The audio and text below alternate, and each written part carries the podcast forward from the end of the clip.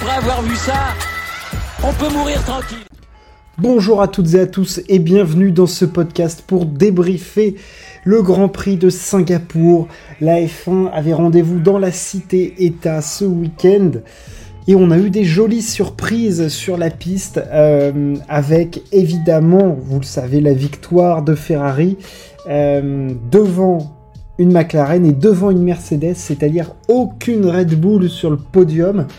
Ce n'était pas arrivé cette saison, étant donné que toutes les courses avaient été remportées par euh, l'écurie autrichienne depuis le début. Euh, voilà, on a eu une passation et on a eu une course absolument passionnante euh, du début à la fin. Alors pas forcément tout le temps spectaculaire, mais très très tactique, très stratégique. On était vraiment tenu en haleine et ça a été vraiment très très agréable à regarder. Le résultat. Alors, on va partir déjà là-dessus. Hein. Le petit résultat de cette course, avec la victoire de la Scuderia Ferrari, eux qui s'en étaient rapprochés euh, la semaine, il y a deux semaines du côté de, Monza, euh, avec déjà Carlos Sainz qui avait signé euh, la pole position. on avait Leclerc quatrième. Et là, victoire de Carlos Sainz devant Lando Norris et Lewis Hamilton qui a, lors du dernier tour, eh ben, profité de l'erreur de George Russell qui, aurait dû s'offrir un podium.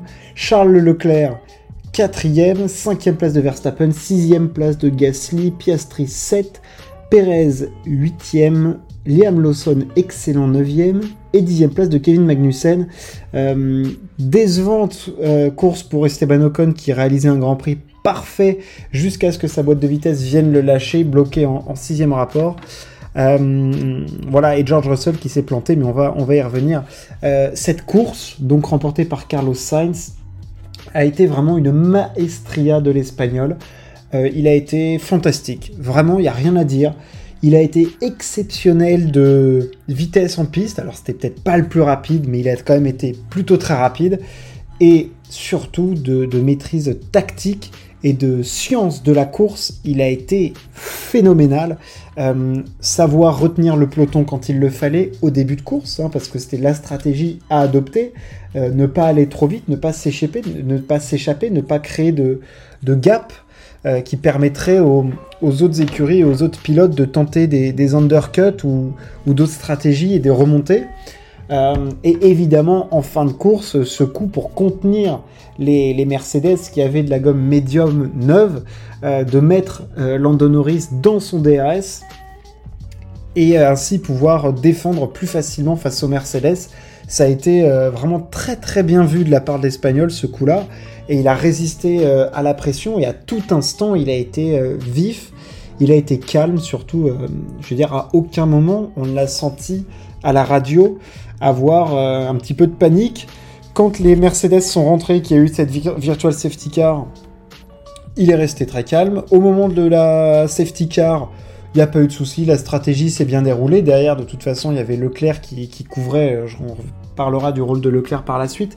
Mais vraiment, Carlos Sainz a fait preuve d'une maîtrise exceptionnelle. Et pour être complètement honnête, je pensais pas qu'il allait être capable de, produire ce, niveau de performance, ou qu'il était juste même capable de produire ce niveau de performance-là. Euh, je veux dire, voilà, il a mené toute la course, il a mené tous les tours, 62 euh, tours hier. Je veux dire, avec les 14 qu'il a mené à Monza la dernière fois, il n'a pas fait la petite erreur qu'il a faite à Monza la dernière fois. Euh, alors oui, c'était peut-être plus facile de défendre aussi à Singapour parce que tu sais que les mecs ne peuvent pas te dépasser ou du moins pas aussi facilement.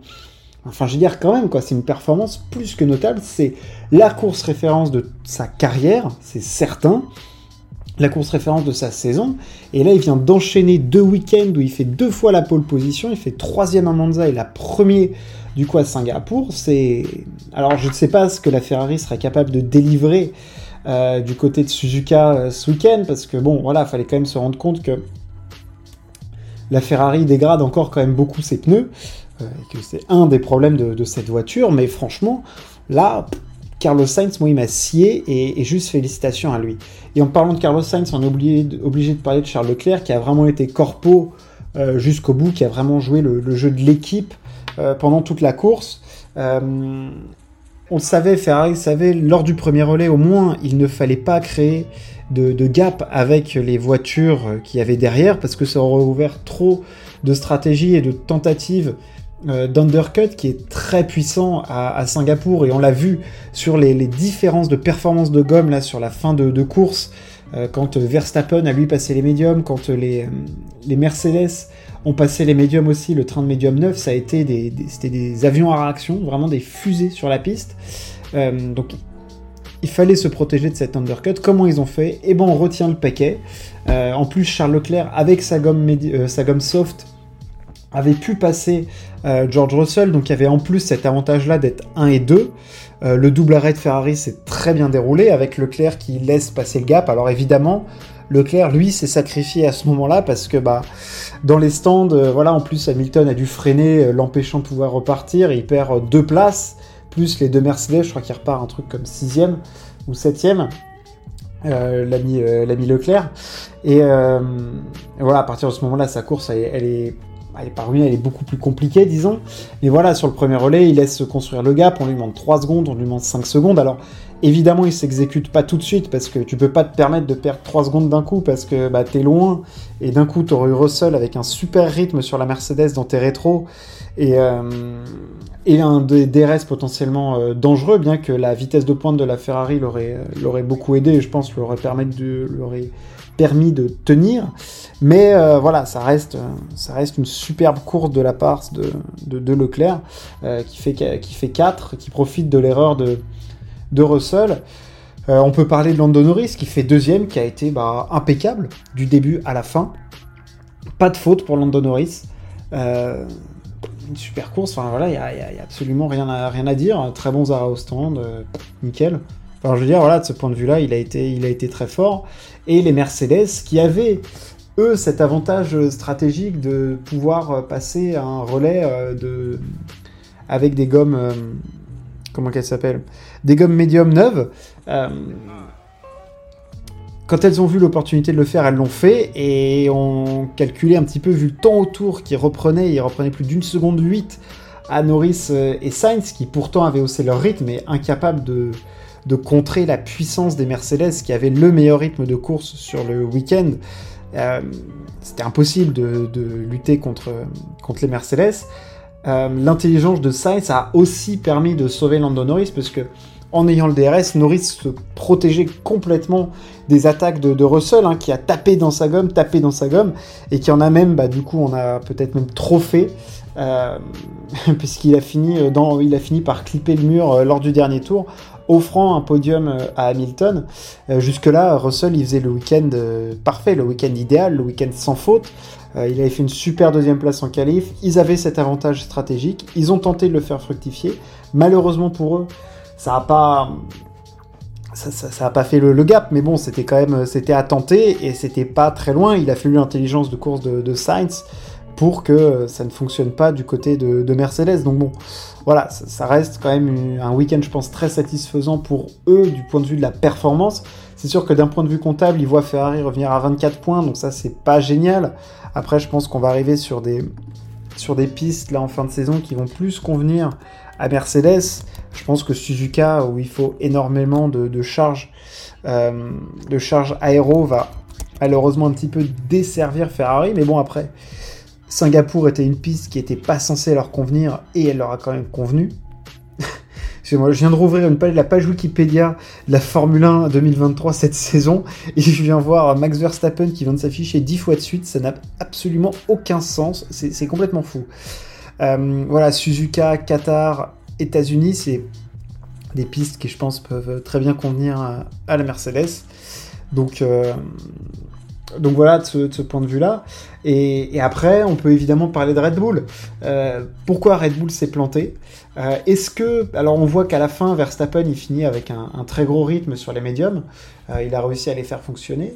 Est-ce qu'ils n'ont pas perdu du temps de compréhension, d'analyse, de réglage de la voiture en mettant ce nouveau plancher en FP1 et FP2 C'est possible qu'ils aient perdu du temps de, de ce côté-là. clairement je pense qu'ils ont euh,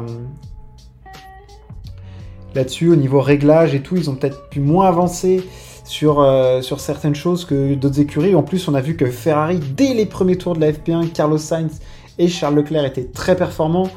et les Red Bull plus loin, ce qui était déjà surprenant. Et tout au long du week-end, on a l'impression qu'ils ont un petit peu chassé, chassé cela. Ils font une plutôt bonne remontée, ils finissent à 21 secondes. Alors, c'est vrai qu'on a du mal à se rendre compte parce qu'ils ont quand même pris énormément de temps à la fin de, à la, fin de la course avec le rythme sur, sur les médiums.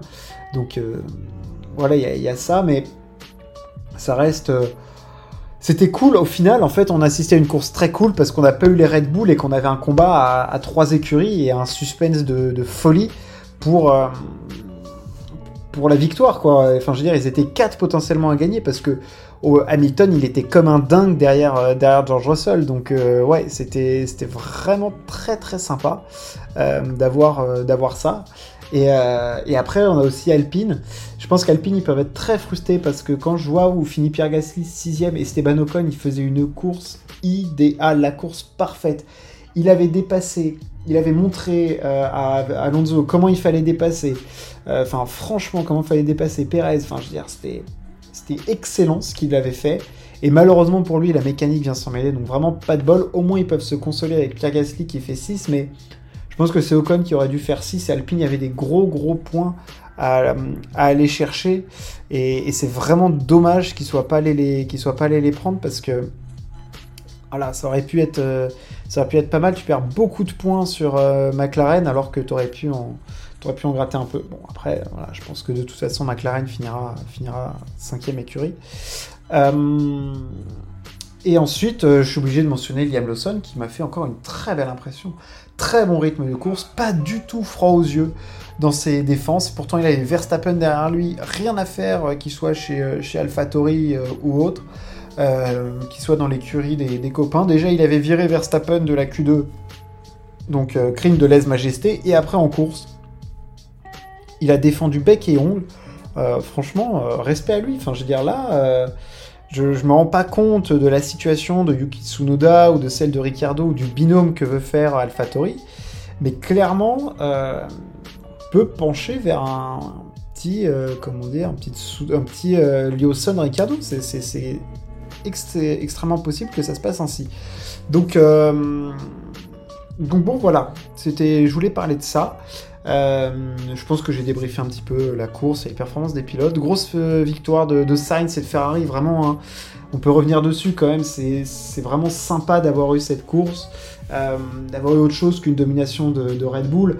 Et on peut être un peu nostalgique de se dire que si on n'avait pas eu Red Bull cette saison, on aurait eu une saison de dingue avec du Alonso au début, des Mercedes, des Hamilton, des Ferrari là maintenant qui reviennent depuis la, depuis la trêve. Non, c'était vraiment sympa. Et on va voir euh, du coup quel type de combat on aura du côté de, de, Suzuka avec, je pense, un circuit qui conviendra beaucoup mieux au Red Bull. Voilà. J'espère que ça vous a plu. N'hésitez pas à partager et à vous abonner. On se retrouve très très vite pour parler sport. Ciao. À plus.